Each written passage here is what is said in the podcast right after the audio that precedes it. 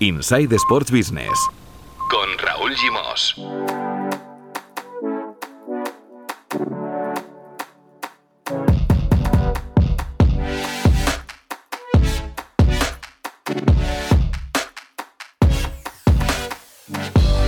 Muy buenas, bienvenidos y bienvenidas al podcast de Sports and Life dedicado al negocio del deporte.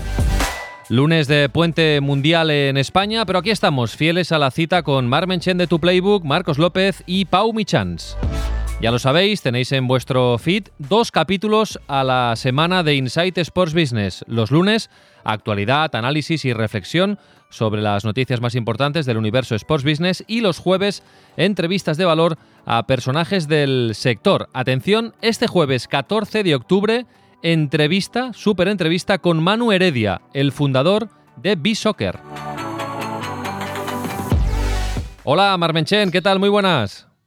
¿Qué tal? ¿Cómo estamos? No hay puente para tu playbook y tampoco hay puente para Marcos López. Hola Marcos, muy buenas. Hola, ¿qué tal? Muy buenas. Enseguida hablamos del Newcastle, que es nuestro plato principal del día, también con Marmenchen de algunos nombramientos ejecutivos en el Fútbol Club Barcelona. Pero antes, eh, una curiosidad. Eh, ¿Habéis visto este fin de semana la Nations eh, Cup? ¿Se llama? ¿Nations League? Nations League, sí. Nations League, este invento de la, de la UEFA que ha acabado con el triunfo, con polémica de. Gran invento. De Francia. ¿Sí? ¿Te gusta, Marcos? Me gusta porque reúne a las cuatro mejores selecciones de Europa y a nivel de industria del deporte, me imagino, Marc, que eso también te puede generar mucha mucho enganche con los patrocinadores y con los y con los, los vehículos comerciales. Ahí voy, ahí voy porque a mí lo que más me llamó la atención de la, de la Nations League es eh, que la, UEFA repitió la fórmula que ya había usado en algunos partidos en la Eurocopa de llevar el balón con un vehículo, un, coche mm, autodirigido de estos.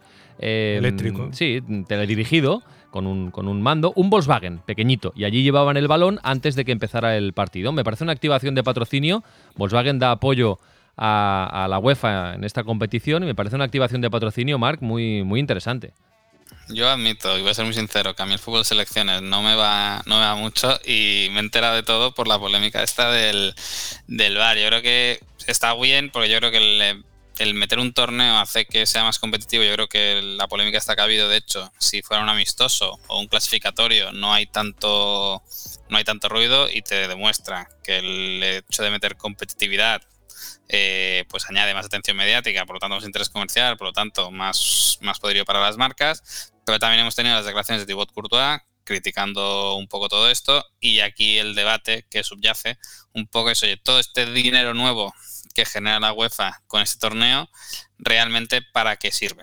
Mm. O sea, si va a redistribuir y fomentar el fútbol aficionado, eh, si es una arma para los clubes, etcétera, etcétera, etcétera. Y fijaos que cada vez más los jugadores están hablando de todos estos temas, que yo no recuerdo que, estuvieran tan activos y, oye, Hombre, claro, claro, claro, claro, porque, porque el calendario cada, cada vez más está más, más repleto de partidos y ellos también quieren ver qué parte del pastel se pueden, se pueden llevar, ¿no? Es, hasta cierto punto lógico, pero yo estoy de acuerdo, ¿eh? que prefiero este tipo de competiciones, aunque sean raras, que no partidos amistosos, donde no hay nada en juego, sino simplemente el hecho mercantil de, jugar un partido de fútbol. Bueno, eh, vamos a hablar del Newcastle porque eh, sin duda Mark, nos lo va a explicar Marcos, que tiene muchos detalles de esta, de esta noticia, pero sin duda la compra de este histórico club inglés por parte de, un fondo soberano de Arabia Saudita es una de las noticias de los últimos días en clave Sports Business, porque podemos decir tranquilamente, Marcos, Marc, mm. que ya tenemos un club estado más. Es decir, los dos más populares eran Paris Saint-Germain vinculado a Qatar y Manchester City vinculado a Abu Dhabi y ahora ya tenemos el Newcastle, por fin, porque llevan tiempo intentándolo, vinculado a, Arabia Saudita en este caso.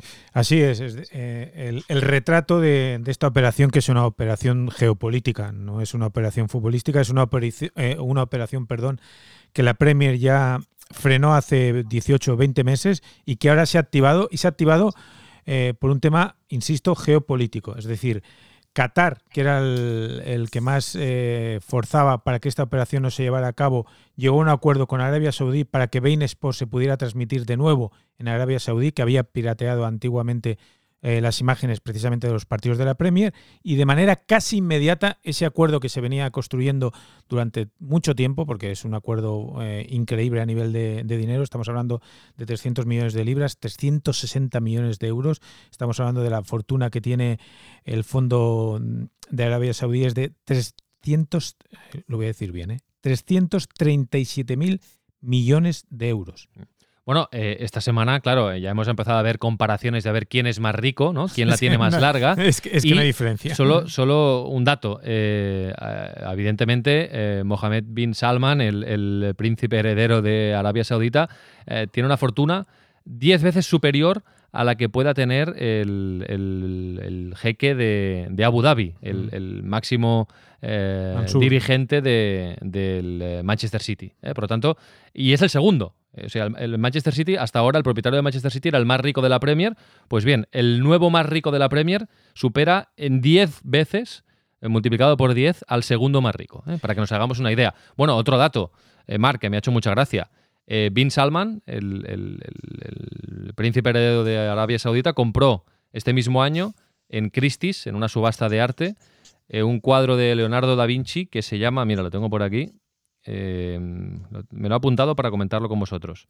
El cuadro se llama Salvatore Mundi. Lo compró por 450 millones de euros. Es decir, le costó más el cuadro de Leonardo da Vinci que el Newcastle. Eh, que, como decía Mark, la operación es de 360 millones de euros. bueno, eh, son dos valores seguros. sí, exacto.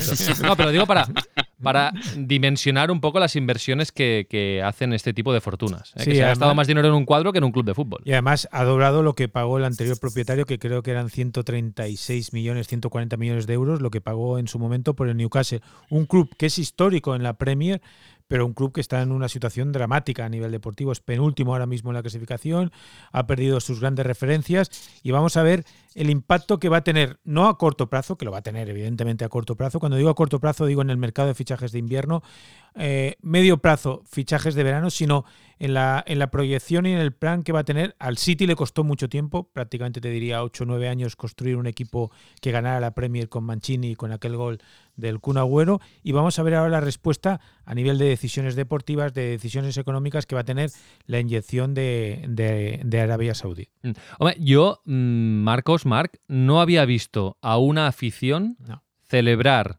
que les ha comprado un fondo de inversión de la manera que he visto la afición del Newcastle este fin de semana. Y se ha celebrado, Marc, como un título, ¿eh?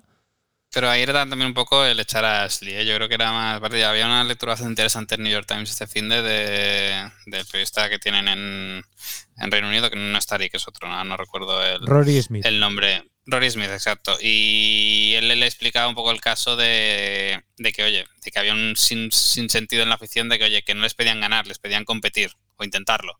Y con Mike Ashley parece ser que, oye, que se había priorizado mucho el generar beneficios y, que el equipo no perdiera la categoría a, oye, a ser un poco ambiciosos e intentar competir por, por los títulos típicos a los que puede optar un equipo como Newcastle, que es, oye, la Copa, etcétera, etcétera, etcétera. Entonces yo creo que era más una celebración de por fin nos hemos quitado a Mike Ashley de encima de que quien nos compra, porque si son conscientes de que quien les compra y es verdad que aquí volveremos un poco a los insentidos de fútbol moderno, fútbol cultural y demás, que es que en el fondo estás celebrando que te ha comprado un, oye, un Emirato bastante cuestionado en cuanto al cumplimiento de los, de los derechos humanos y que la jugada le puede salir bien o le puede salir muy mal, porque tenemos casos de éxito y casos de no tanto éxito en, en, este tipo de operaciones. Claro, además hay que entender que el Newcastle es un club histórico del norte de Inglaterra con una gran masa social y que ha ganado cuatro ligas, pero la última fue en el año 27. Es decir, casi 100 años hace que el Newcastle no gana una, liga inglesa y eh, la última copa que ganó, ha ganado seis, la ganó en el 55. Es decir, que la sequía de títulos del Newcastle, que últimamente es un equipo ascensor entre, entre primera y segunda, pues es bastante, bastante heavy. Y Marcos, ¿han comprado, ¿han comprado el 100% o cómo, se reparte ahora el accionariado de Han comprado el 80% del Newcastle? el 80% es del, Fondo Público Soberano de eh, Arabia Saudita. Eh, evidentemente, han comprado el 80%, en realidad han, comprado el club. Hay una figura que es muy importante porque es una figura que ya fue importante, Mark, y como bien sabes, en la compra del Manchester City. Estamos hablando de Amanda, Amanda Stabeley es una ejecutiva, una ejecutiva inglesa con unos contactos espectaculares en el Medio Oriente. De hecho, tiene, tiene oficina en Dubái y tiene oficina evidentemente en Londres, y es la persona que ha armonizado económica y te diría que hasta deportiva y socialmente esta operación. Ella ya tenía la experiencia del City con Saint Mansur hace, si no recuerdo mal, 13, 14 años cuando el, el City es comprado y ahora esta es una operación muy difícil porque la Premier no la aceptó en su momento y ahora la Premier la ha aceptado y eso ha provocado la rebelión de los 19 Por esta clave geopolítica que comentabas al principio. Eh, evidentemente. y aparte con un argumento un poco flojete. Sí, sí, pero. Porque viene a decir que hay una carta de que el fondo asegura que el, rey no se va a meter en la toma de decisiones del fondo cuando es el presidente de, las dos cosas y sobre todo, que no sé si vas a contar eso, Marcos, que una semana después de que, oye, de que Arabia Saudí haya permitido que Bean Sports vuelva a emitir y por lo tanto cese la piratería de Estado. Es que esa es la clave de todo este negocio. Estamos hablando de, un negocio donde. Eh, insisto, son 350, 360 millones de euros en la compra de un club que ahora mismo deportivamente es una ruina, pero que bien estructurado tiene eh, una comunidad, como se llama ahora, tiene una comunidad de, aficionados muy potente.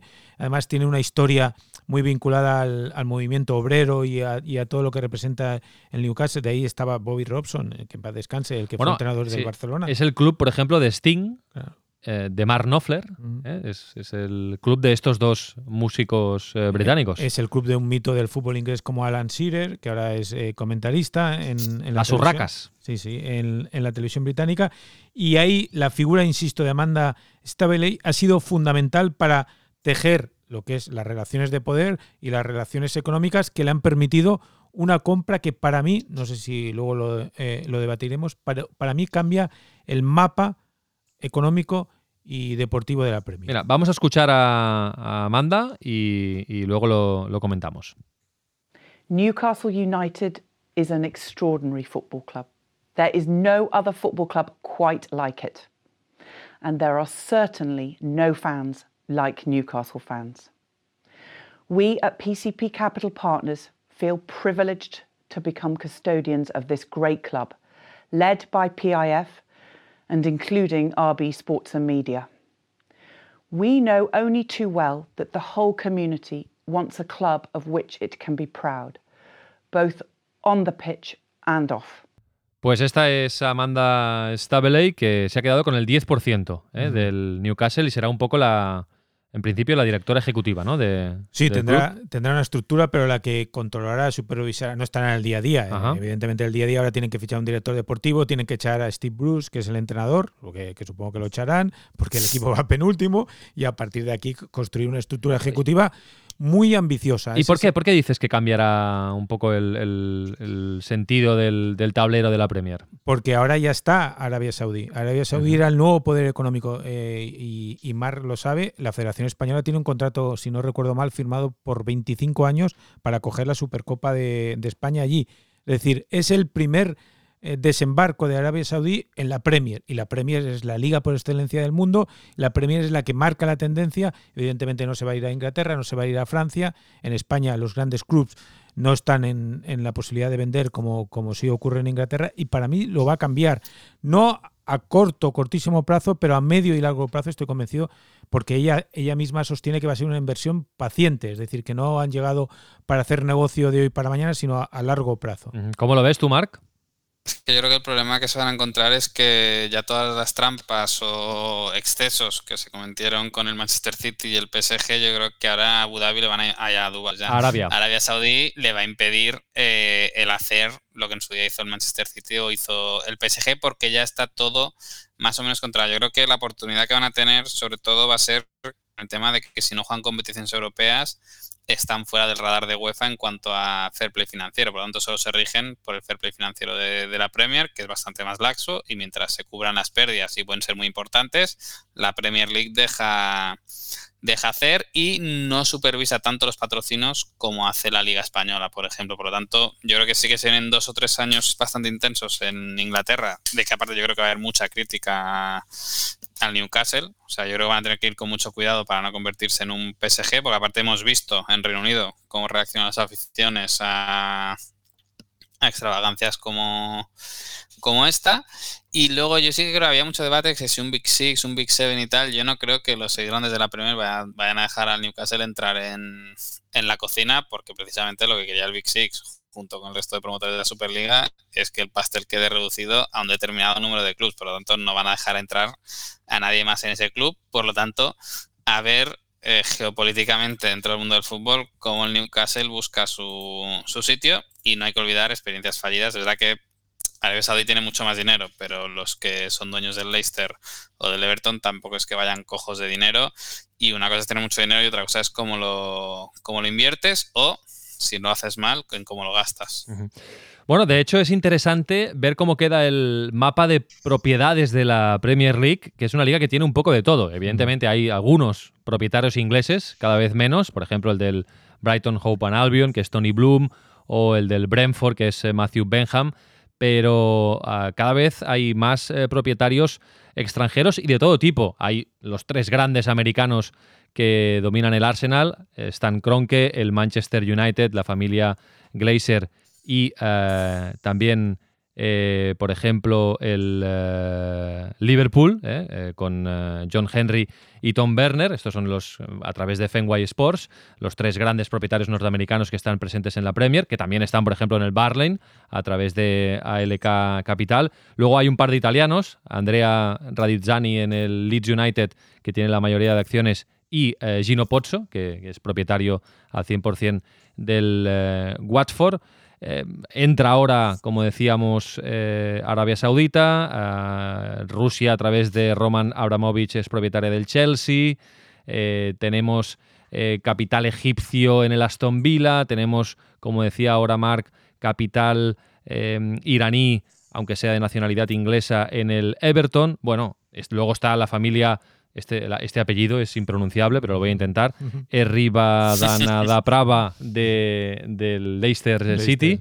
Eh, que bueno, la, historia trágica de, esta familia, porque ganaron la liga en 2016, murió el patriarca en 2018 en aquel accidente de helicóptero y ahora está el hijo al frente del conglomerado. Y también tenemos chinos. Tenemos a, en el Wolverhampton tenemos a mayoría de accionistas chinos con Guo Wanchang al frente y ah, en el Southampton con Gao eh, Jishen teniendo el 80% de las, de las acciones. Luego también, por ejemplo, en el Tottenham eh, es capital inglés, con Daniel Levy y John Lewis. Bueno, hay un poco de todo, pero cada vez quedan menos propietarios ingleses en los equipos de la Premier League. Y si bajáramos a Championship, más o menos el panorama es parecido. ¿eh? Hay más chinos también, hay algún indio. Bueno, el, capital de los clubes ingleses realmente está, está muy repartido y son, son un producto de inversión para, para muchos fondos de inversión y para, para grandes empresarios. Bueno, vamos a ver cómo, cómo evoluciona, qué tipo de relación va a tener Arabia Saudita con el Newcastle, qué tipo de apuesta hace y cómo va creciendo el Newcastle en el panorama futbolístico europeo. Pero el titular es este. Hay un nuevo club estado más en la Premier League y realmente apunta maneras. Eh, Menchen, vamos a tu, a tu carpetita. Hoy quieres hacer F5 con el Fútbol Club Barcelona. La semana pasada se explicó cómo ha ido la auditoría. Le oímos la voz a Ferran Reverté, que me, causó a mí muy buena impresión. Eh, creo que es un CEO eh, que seguramente le falta experiencia en el mundo del fútbol, pero con las ideas muy claras. Y además hoy en tu playbook, Mark, publicáis el nombre del nuevo eh, director de marca del, del Barça. Sí, era el ejecutivo que faltaba por, ejecutiva que faltaba por nombrar después del despido de, de Guillem Gray. Finalmente se ha optado por alguien conocido dentro de, los despachos del Camp Nou, es Sergi Ricard, que era una persona que lleva 18 años trabajando en, en, Nike. Una parte de su carrera fue llevando la división de marketing de fútbol en la península ibérica y ahí fue cuando era la persona de enlace entre la multinacional estadounidense y, y el Club Laurana.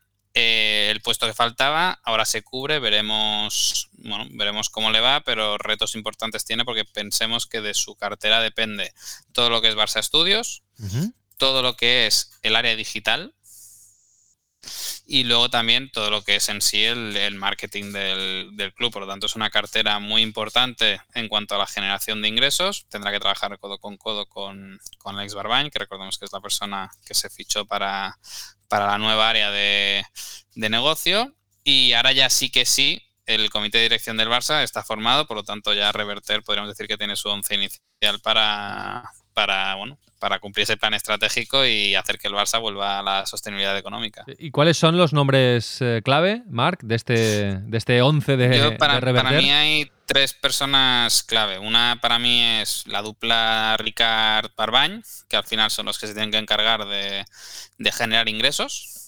Luego está, lo conocemos todos, Mateo Alemán, eh, para mí que va a ser determinante, ya lo ha sido este verano en todo el tema de reestructuración del gasto salarial, pero yo creo que todavía hay mucho trabajo por delante ahí y yo creo que, que haya una buena química entre Alemán y Reverter va a ser importante para, para conseguir los éxitos. Y luego hay una persona que no va a salir tanto, pero que es Maribel Meléndez, que es la directora corporativa, por lo tanto la encargada de, oye, pues asegurar que se, el, gasto es el que tiene que ser, de todo el tema de la deuda, pues ella es la responsable de, gestionarlo, por lo tanto, para mí son los tres pilares sobre los que se va a basar un poco la gestión de Reverter, que es generar negocio, que es controlar los costes y, esencial en cualquier club deportivo, una dirección de fútbol fuerte para, para que no pase lo que ha pasado en esta última época.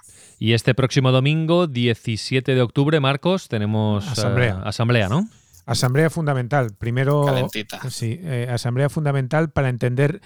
Para mí hay dos conceptos. Eh, saber si el socio le da la confianza a la puerta, el socio compromisario en este sentido, de retirar ese artículo tan importante en los estatutos que le permitiría tener una cierta tranquilidad económica, es decir, no solo por el crédito de Goldman Sachs, 570 millones, sino porque eh, aunque hiciera dos años pérdidas, podría seguir y no se convocarían elecciones. Ese para mí es fundamental. Y el segundo, no sé si estás de acuerdo, Marc, es te doy las llaves de pedir un crédito de 1.500 millones, 1.500 millones de euros, estamos hablando de de algo de locos, 1.500 millones de euros para construir el Spy Barça bajo los nuevos parámetros que ha marcado. Esto, perdona, ¿cómo puede ser que, hace cuatro o cinco años, eh, no, 2014, ¿no? un poco más, siete, se votara un presupuesto de 600 millones de euros y que se haya multiplicado casi por tres en, en este tiempo? Eh, ¿Qué pasa? ¿Que hicieron un presupuesto la anterior Junta eh, irreal. irreal absolutamente? ¿O que se han hecho cosas nuevas que han incrementado el presupuesto? No, a ver, los pasos del SPY Barça son 2014 referéndum, 2016 presentación del proyecto, 600 millones el todo el SPY, o sea, todo el SPY, nuevo Palau Borgana, nuevo Camp Nou. El Camp Nou costaba, en teoría, 400 millones de euros y el plazo de las obras eh, indicaba que en el 2021 el Camp Nou, el nuevo Camp Nou estaba construido no ha entrado ni una grúa. Nada. Lo único que se ha hecho es el, Johan Cruyff. Que eh, costaba 4 millones de euros inicialmente y según Fernán Reverte ha pasado de 4 millones de euros a 19 millones de euros. Por lo tanto, se tiene que replantear toda la financiación y toda la, eh, la estructura del Spy Barça y vamos a ver si los socios le dan ese dinero digo, cuando le dan ese dinero. La aprobación para pedir ese préstamo. Eh, eh, para pedir ese, ese Sí, que no es un crédito convencional, ¿no? Es, aliarse con Goldman Sachs y luego. O, con otros inversores. o con otros. y pagarlo con los beneficios que se generarán con, con la a construcción 50 años, del Spy Barça. A 50 años. Ajá. Bueno, no sé. ¿Qué te parece, Marc? No, a ver, yo creo que, se han introducido modificaciones muy importantes en el, en el proyecto. Pensemos que del Palau Laurana que se iba a hacer, creo que eran de 10.000, de 10.000, no, perdona, de, se quería basar de, sí, de 10 y llegar a ser de 15 sí o sí. Y incluso un poco, un poco más, al Camp Nou también se le queda una vuelta. Yo creo que cuando se planteó, los estadios tenían una concepción que, como decía Marcos, nos hemos ido retrasando tanto, tanto, tanto, tanto con todo, que al final eh, se te ha quedado desfasado lo que tú habías lo que tú habías planteado. Yo creo que ahora que el Madrid ha hecho el tema del césped retráctil, pues el Barça también lo va a querer lo va a querer meter, que eso para que nos hagamos una idea, al Madrid le ha supuesto 80 millones más de Esto es sí, algo parecido a lo que ha hecho el, el Tottenham Hotspurs con el nuevo White Hart Lane. Porque lo hemos visto este fin de semana, ¿no? Cambiando la, el césped. Pero es que es el concepto de. Es que el recinto del futuro para un club de fútbol es que es, el campo del Tottenham. O sea, pues que sin, discusión. Perdona, déjame explicar que han jugado este fin de semana partido de la NFL, eh, que ya es un clásico en, Londres, y claro, no usan el mismo césped que usan en, los partidos del Tottenham, porque quedaría destrozado. Entonces lo quitan, ¿no? El césped retráctil y mm, surge una nueva capa con con el césped que usan para los partidos de la NFL y lo mismo pueden hacer para eventos o para conciertos, cambiando un poco lo que es el suelo. ¿no? Hasta ahora teníamos entendido el, techo retráctil, pero ahora también existe el, suelo. Claro, el suelo retráctil. Entonces yo creo que ahí ya se te van 80 kilos. Eh, la porta hablaba de un Camp Nou más grande de lo que se planteaba en el Spy Barça, yo creo que eran 105, 105 mil. Ya son 110. Y ya son 110, que, que parece poco, ¿eh? pero que yo imagino que a nivel de, de coste eso ya supone un, un incremento. También creo que Reverter hablado un poco parque temático, más actividad, por lo tanto ahí ya se te va... Sí, y luego, Mark, hacerlo más rápido. Es decir, si tú quieres jugar un año fuera, significa que vas a hacerlo más rápido de lo que estaba años previsto. En tres, cuatro ya, pero yo eso no me lo creo. ¿eh? Ya, es complicado jugar fuera. y no, hay que vistar la experiencia. Mira el Real Madrid. O sea, pongámoslo en perspectiva. El Real Madrid lleva un año jugando, bueno, no jugando. O sea, tiene un año para hacer las horas del Bernabéu y no ha acabado todavía y le queda un buen, un buen rato y Marcos, corrígeme, fue en marzo de 2020, ¿no? Que cerraron los estadios, que fue cuando Florentino 500, Mira, 563 días ha estado el Madrid sin pisar el Bernabéu. Mm. luego siempre se, se, retrasa todo. Pero quiere decir que Florentino le dio gas y aún así llevan año y medio de, de, obras con el estadio que ha estado... Y no han acabado. Y no han acabado y le queda todavía, o sea, ellos están hablando de creo que finales de temporada o el arranque de la siguiente, que ya se puede hacer la inauguración oficial. Por lo tanto, yo creo que, aquí estamos viendo al, la porta muy optimista con, las cosas, porque si el Real Madrid no ha conseguido en un año de literalidad vacío el estadio, a mí se me antoja muy complicado que el Barça lo vaya a conseguir, teniendo en cuenta que aquí no solo el Camp Nou, que es Camp Nou, Palau Urana y el desarrollo de toda la... Y el campus. El campus le llaman, sí. Y el campus, de toda la esplanada, que son las oficinas, el hotel, o sea que, que tienes mucho más, mucho más trabajo y es verdad que hay muchas cosas que pueden ser en paralelo, pero a mí se me hace harto complicado el, el pensar que sea posible y como que pues ya lo hemos visto que es muy voluntarista con todo, pues en el caso de Messi pues también le vimos muy voluntarista y al final la realidad era otra. Yo aquí yo ya decido que solo me fío de lo que digan los ejecutivos del club mm. y punto. Bueno, en el próximo capítulo de, de Insight Sports Business, del lunes, digamos, hablaremos de cómo, de cómo ha ido, la, asamblea. la, asamblea. porque es el primer paso para todo esto que estamos eh, comentando. Yo os quería eh, sacar a, a relucir una noticia que publicasteis en tu playbook hace unos días, Mark, y relacionarlo con, con el Barça, ¿no? Porque el Athletic Club que como sabéis también es un club propiedad de sus socios, eh, como el Barça, el Real Madrid y el Osasuna, pues ha propuesto una derrama de 120 euros eh, por cabeza para paliar de alguna manera las pérdidas de 25,4 millones que ha tenido el club eh, vizcaíno en la temporada 2021. Prevé unos números rojos de 5 millones y medio para esta próxima temporada y solicita esta ayuda solidaria al, socio de 120 euros eh, cada uno. Son 43.400 socios aproximadamente y 120 euros. Eh, que no sé si es a cambio de algo, Mark, o es Mm, pon 120 euros y gracias, te damos las gracias. No, mira, pues el otro día, precisamente para entender un poco el tema, estuvimos hablando con gente del club y nos explicaban que ellos, la, ellos no desdoblan la figura de socio abonado como puede hacer el, ah. el Barcelona. Por lo tanto, son todos, o sea, si tú eres socio, tienes, tienes asiento.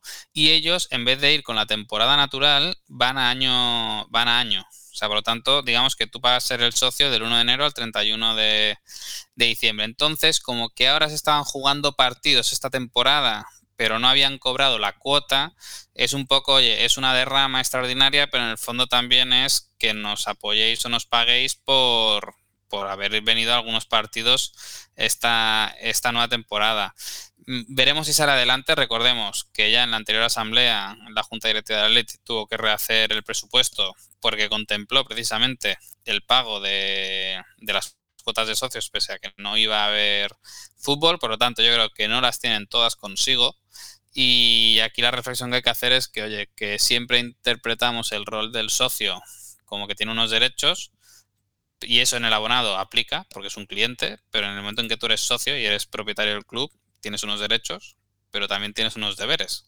Entonces, eh, tú como propietario, igual que Roman Abramovich en el Chelsea, puede llegar, sacar la cartera y poner 100 millones, pues aplicado a los socios de clubes sociales que no pueden hacer ampliaciones de capital, pues lo único que les queda es, bueno, estas pequeñas aportaciones para intentar achicar agua. Eh, sumaría un total de 5.200.000 euros eh, si para ellos es perfecto porque les cubriría la pérdida de la temporada que, que entra. Exacto, sí, sí, sí. Si todos los socios cumplen con esta derrama, pues se, se conseguiría esta cifra. Y yo me preguntaba, ¿esto no se lo podía haber planteado el Barça? ¿Creéis que hubiera sido una.? Ya sé que las cifras del Barça son tan bestias que al final una derrama de 120 euros es nada, es, son peanuts. Pero bueno, oye, quizás se lo podía haber planteado, ¿no? el cálculo, eran 17 no, no era tampoco, eran 17, casi 20 millones de euros que rascas, que es que no todo el mundo te lo va te lo va a poner, pero mira, yo creo que lo llamo a Rouras lo planteó en, públicamente yo muy humildemente en el periódico que me deja escribir ahí tonterías, pues hace dos o tres semanas publicaba una que era de rama de rama, pero pensando que no iba a pasar y al final acabó pasando en el Athletic. Oye, eh, no sé. No, parece un tema parece un tema tabú en el Barça, pero históricamente ya se hizo cuando se, construyó el ya se ha hecho cuando se construyó el Camp Nou. En el 57 se hizo cuando, cuando se construye el Camp Nou y cuando, cuando se tienen que tomar decisiones. De hecho, Laporta también lo hizo cuando llegó en el 2003, que, que cobró las, las, cuotas de los socios eh, por adelantado. Sí, es otro, otro, tipo de derrama, ¿no? Eh, es, una derrama encubierta, pero en el fondo, en el fondo es una eh, es una derrama. El Barça tiene muchos problemas económicos, eso es evidente. No voy a decir nada nuevo. Pero uno de ellos es la vieja teoría de que no se suben los abonos.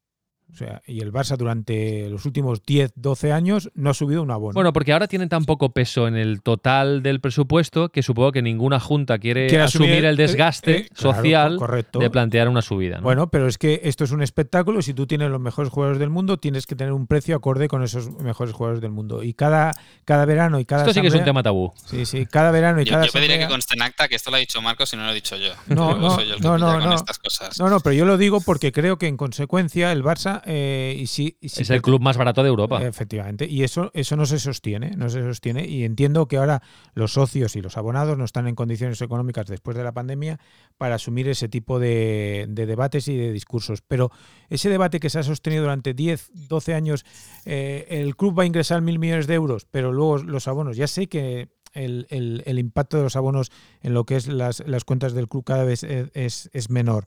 Pero creo que debe plantearse ese debate, como ahora se tendría que plantear el debate de si pertenece a los socios, los socios también son corresponsables de la mala gestión.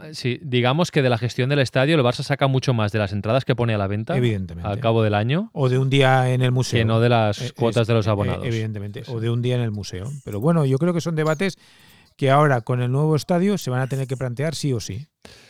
Bueno, vamos al documental de la semana. Hola, Pau Michans, ¿qué tal? Muy buenas. Hola, ¿qué tal? Venga, vamos a oír el tráiler del documental que hoy nos presenta, documental deportivo que hoy nos presenta Pau Michans.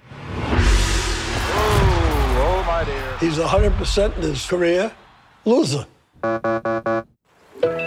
He muttered to me, if you'll excuse my English, shit, I've lost it. Losing is a habit. and you get that mindset, then you think you're never going to win a game again. I said, that's it. I'm done with basketball. I've said it to him many times. You're the biggest waste of talent I've ever seen. Bueno, Pau, hoy te tengo que confesar que voy, voy perdido porque no, no, sé, no sé de qué se trata. Eh, no sé si habéis escuchado la palabra losers en el tráiler. En algún momento creo que, que, sale. Pues bien, es, es una serie de Netflix, serie documental que se llama Losers, en español perdedores, ¿no? Y son ocho capítulos, ocho historias reales sobre perdedores en el deporte muchas veces ponemos el foco ¿no? en los campeones, en ganar, ganar y ganar, pero este, deporte, este documental lo que hace es darle la vuelta y eh, centrarse, poner el foco en la redención del fracaso. Es decir, hablar del fracaso, pero desde una óptica más positiva, eh, partiendo de la derrota para reconstruir ya sea la historia de, estos jugadores, para reinventarse, para seguir adelante, para encontrar una moraleja, ¿no? Y son historias reales, mm, partidas desde personajes ilustres, algunos de ellos, deportistas, algunos poco conocidos, otros más, que encontramos eh, su qué en la derrota. ¿Sí? ¿Algún ejemplo? ¿Algún deportista que nos suene? Ah, Así a gran, gran nombre como tal, eh, no, no es un gran nombre, pero por ejemplo hay un boxeador, Michael Bent, que fue obligado a boxear por su padre, llegó a convertirse en campeón mundial, por lo tanto fue campeón mundial de boxeo, pero una derrota lo deja co, cambia una derrota en co, lo le cambia su vida y encuentra su pasión que es pasarse al mundo del entretenimiento. Y lo que hace, por ejemplo, es escribir, ser actor de, cine, ayuda a otros actores a ponerse en el papel de boxeador, ¿no? Y vemos cómo eh, cambia su figura y cambia su vida gracias a ese co que lo marcó para, para el resto de, su carrera. Y hay un capítulo, Marcos, que lo escogí pensando en ti, que sé que, te gusta el golf. Eh, ¿Lo viste fin de semana? Está, está muy bien. Ha dicho buenísimo, Menchen. ¿Qué los has visto, Menchen? Sí, estos los deberes fue adelantado. Muy bien. Me los he tragado todos. Y el del o sea, cuando, un momento, cuando ponemos deberes no los hace y cuando no, sabe qué película vamos a ver.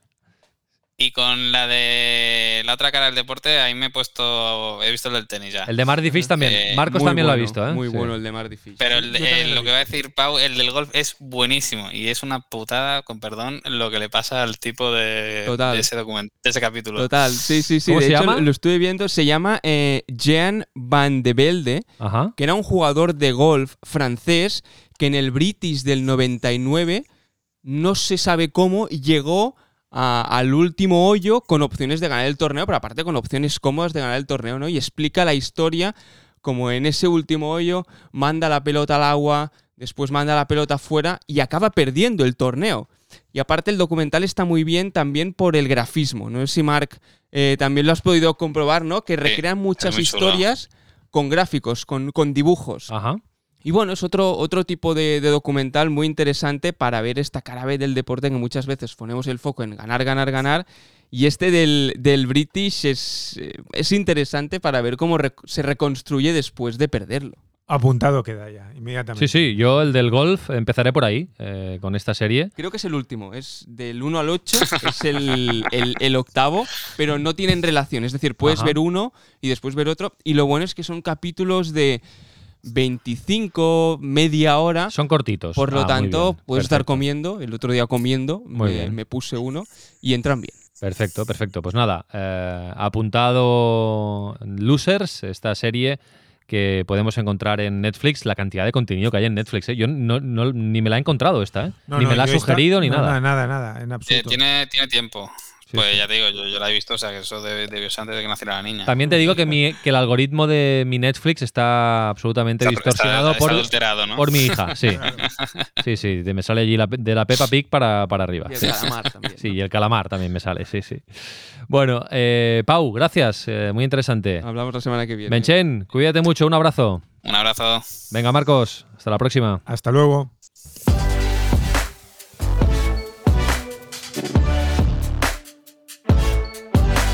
Inside Sports Business, un podcast de Sports and Life.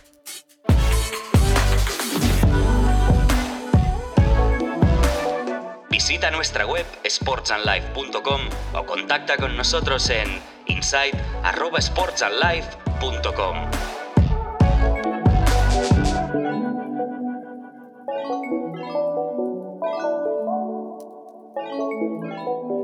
Nice to be in orbit.